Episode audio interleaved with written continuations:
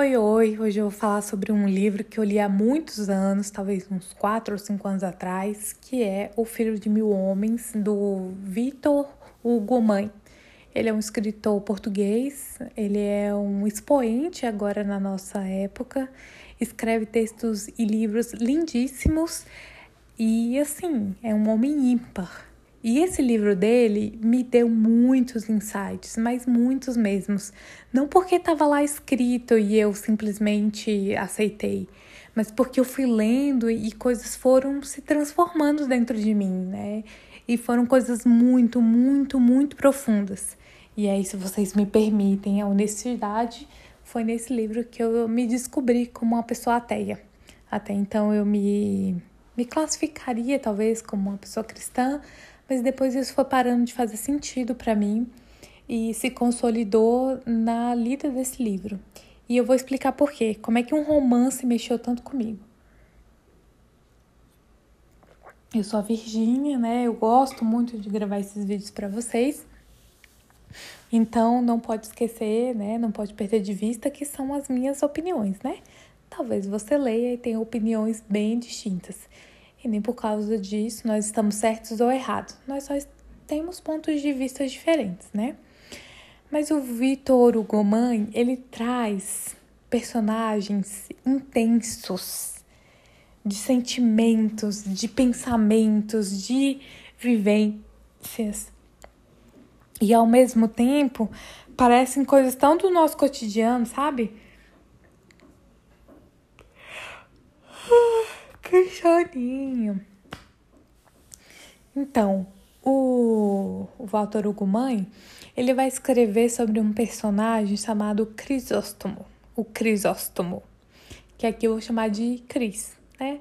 O Cris, um homem que mora à beira-praia, que tem uma casa na beira da praia, que trabalha como pescador, que vai para o alto mar, pesca, volta que se sente muito solitário, mas muito mesmo. A praia, a água, o ar, o sol já não são companhias suficientes. Então ele começa a rogar, a pedir, a desejar e a expor isso para o universo. E uma das companhias que ele tanto deseja é de um filho. E aí tem uma passagem lindíssima que ele vai narrando como seria um homem grávido e que felicidade seria essa do Crisóstomo de poder ter essa benção, né?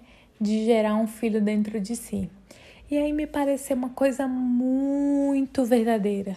Os homens podem muitas coisas, inclusive diminuir as mulheres, mas uma coisa que eles nunca poderão é serem os donos da geração da vida, porque isso é muito próprio da mulher, né?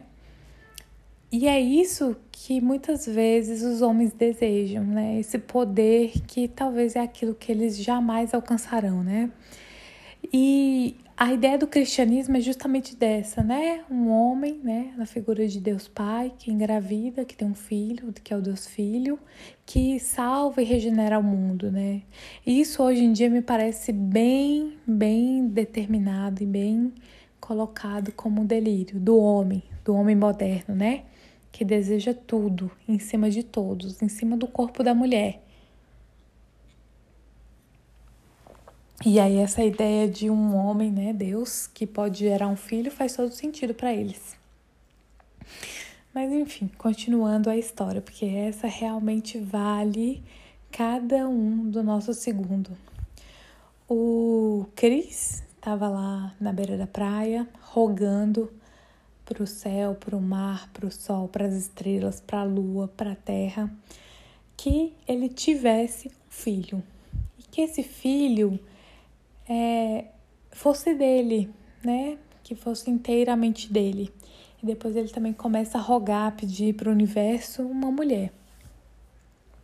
E daí a gente já parte por uma outra narrativa no dentro do mesmo livro, em uma outra unidade que vai contar a história de uma mulher que vive ali num determinado espaço, tipo numa aldeia onde existiam poucas famílias, né? E essas famílias viviam basicamente da subsistência da pesca e da venda de peixes. e tem uma mulher que tem nanismo. E essa mulher com nanismo, ela é considerada por toda a vizinhança como uma mulher pequenininha, é, aleijadinha, com necessidadezinhas, com uma certa fominha. Então, tudo para ela era dito no diminutivo, como se ela não fosse uma mulher com desejos sexuais, com uma visão adulta e por aí vai. Mas o mais interessante é que essa comunidade era feita de várias pessoas hipócritas, né? Pessoas que a sujeitavam como uma não mulher, porque ela não apresentava até então os atributos considerados como atributos de mulheres naquela sociedade. Porém, os homens dessa sociedade, é, especialmente os homens casados, a buscavam, né, para ter relações. E ela aceitava, e numa dessas ela engravidou. E quando ela se percebeu grávida e toda a comunidade soube, é como se a comunidade tivesse levado um grande tapa na cara, né? Como assim ela faz esse tipo de coisa, né? Ela não era tão pequenininha, tão menininha, né? Quando na verdade não, ela era uma mulher, né? E como ela não tinha ali muito ao certo quem era o pai, né? Nem para ela, nem para a comunidade passados algum tempo, ela acaba falecendo o parto, essa criança fica sozinha por um tempo e depois ela é encontrada e adotada por um casal de um homem e uma mulher bem mais velhos. E esses homens, e esse homem e essa mulher, apesar de idosos, eram pessoas extremamente esclarecidas no sentido de que a leitura, o estudo realmente eram ações revolucionárias.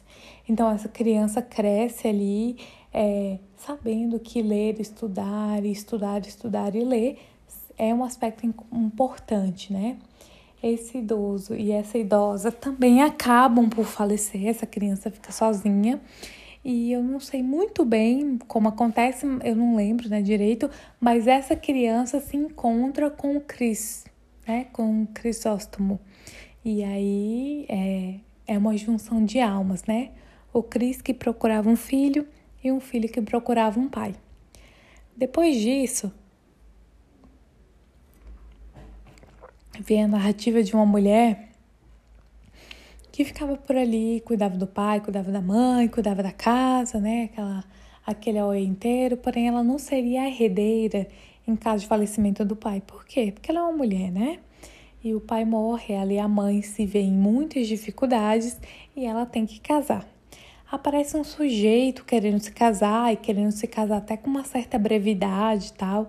Só que esse homem, ele é descrito na literatura lá do livro do Walter Hugo Homem como um homem maricas.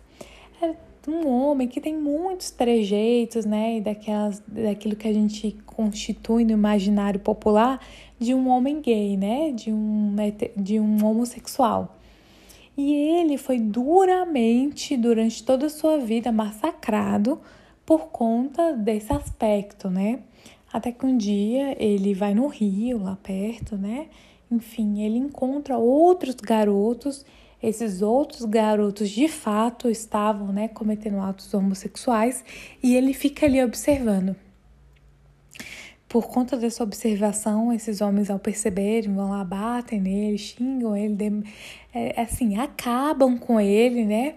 E ele fica ali muito mal visto na sociedade. E aí ele acredita que a única saída é se casar com uma mulher para provar que ele tem uma certa dignidade. Mas o, o sentimento desse homem não era nem tanto com relação à, à comunidade que ele vivia. Tinha tudo a ver com as expectativas que a mãe nutria sobre ele, né? A mãe que esperava que ele fosse um homem hétero, né? Que fosse bancá-la. Isso sim para ela tinha um certo valor. Mas não foi o que se configurou. Mas daí ele encontrou o quê? A mulher, né? Que estava sozinha, enfim, né? O pai acabava de ter falecido, ela tinha que dar conta de todas as mazelas ali da, da vinícola, da fazenda que eles viviam.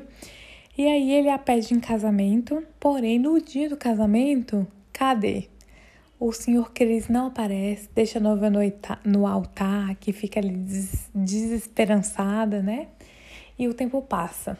Futuramente, essa ex-noiva acaba acolhendo esse rapaz, né, que é dito Maricas, na sua casa, aceita ele como ele é, eles não têm um relacionamento enquanto marido e mulher, mas tem um relacionamento de muita amizade.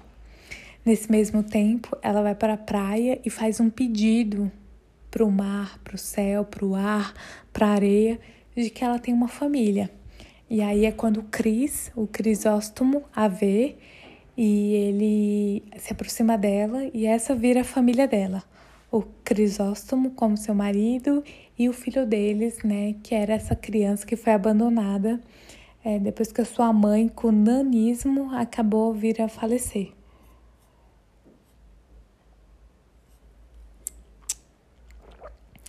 E eu lembrei dessa história hoje porque eu tava ouvindo a rádio, tocou a música do. Ai, não vou lembrar o nome dele, do músico, né? Mas ele é o dono daquela música, o Taca Fogo na Geni, né? A Geni é uma mulher que dá para todo mundo, a Geni é uma mulher que pode nos salvar, a Geni é uma mulher puta, né? A imagem da mulher tá sempre atrelada a algo negativo, infelizmente. Mesmo que elas sejam as salvadoras ou então que elas sejam simplesmente aquelas que desejam e também desejam ser desejadas, né? Isso é muito ruim, tem um quê de misoginia cruel aí nessa história, né? E o Walter Hugo Mãe, ele é muito sensível na hora da descrição dessas violências. Eu considero muito que seja uma leitura válida. É... E quero agradecer, né? Se vocês ouviram esse podcast, é porque algum valor tem. Abraço, tchau.